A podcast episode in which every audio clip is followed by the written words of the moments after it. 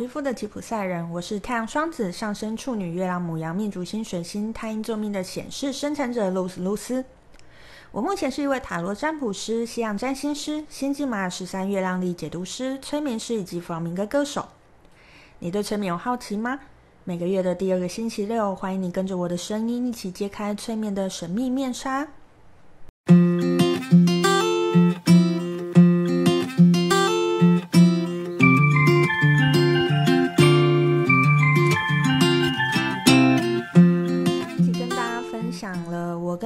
缘分的上半集，今天就让我来完成这个故事。嗯、之前讲过了嘛，上一集我讲过了。我其实在这个时间点之前，我其实已经经历过了两次催眠，但老实说，那个时候我还是对催眠感觉到嗯似懂非懂，也不太知道它里面到底在做什么嘛。那时间又继续的过下去，我一样过着嗯所谓正常人的生活。那谁的人生没有经历过伤心的感情经历呢？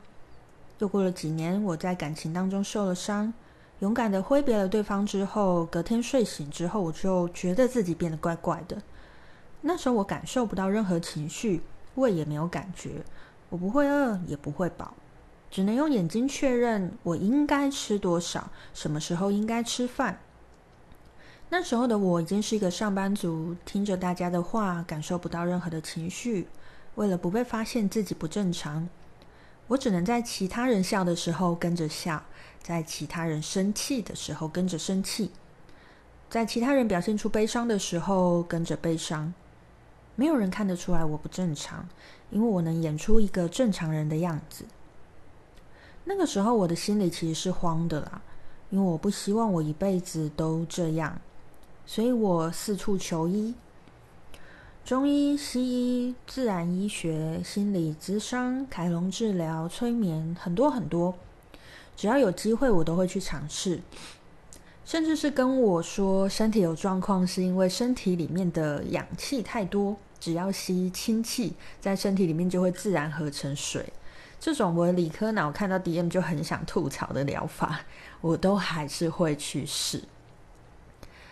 大家听到这里，大概知道我当时可以稍微理解我当时有多慌张吧？那想当然，想当然尔啦，是没有用的啦。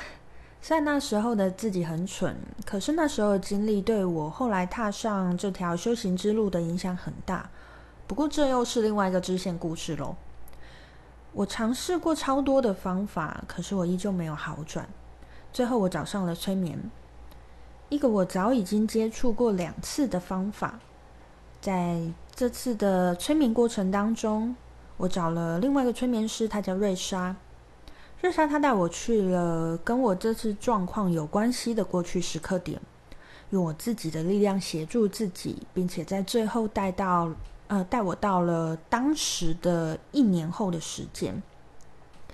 其实说也奇怪啦，在那个画面里面，我的感觉都回来了。我感觉到自己是正常的，而且身边也有一个爱我的人。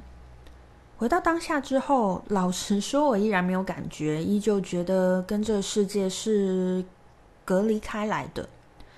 可是我不害怕了，我有信心了。我突然觉得不需要再那么积极的寻求协助，我不再需要紧抓着外界的方法。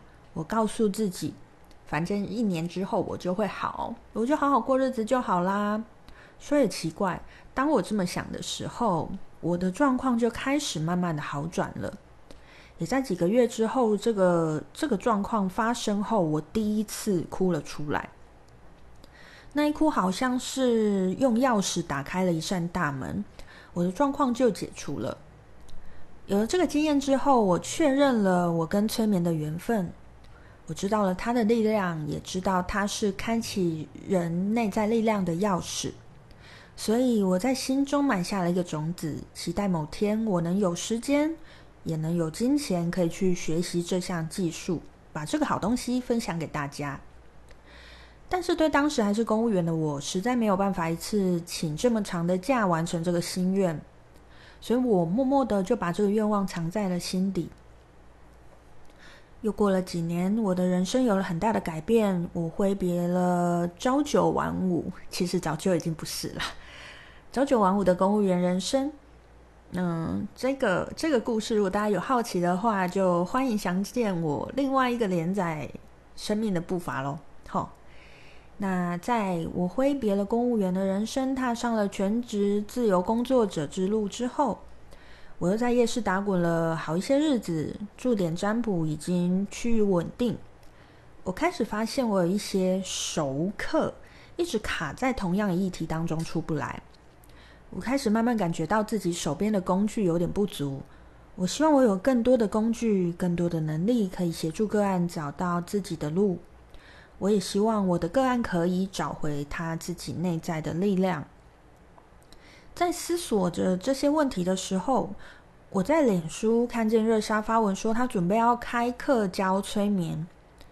我回想起我曾经的催眠经验，回想起我曾经如何被催眠帮助过，回想起这个神奇的工具，我知道这就是我要找的东西。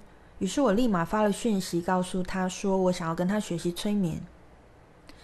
那瑞莎她告诉我，她心里设定的时程。距离我发讯息给他还有几个月的时间，这段时间我持续的等待着、期待着。半年过去之后，嗯，有一天我突然想起了这件事情，想说，诶，已经距离他设定的时间过了好一阵子喽。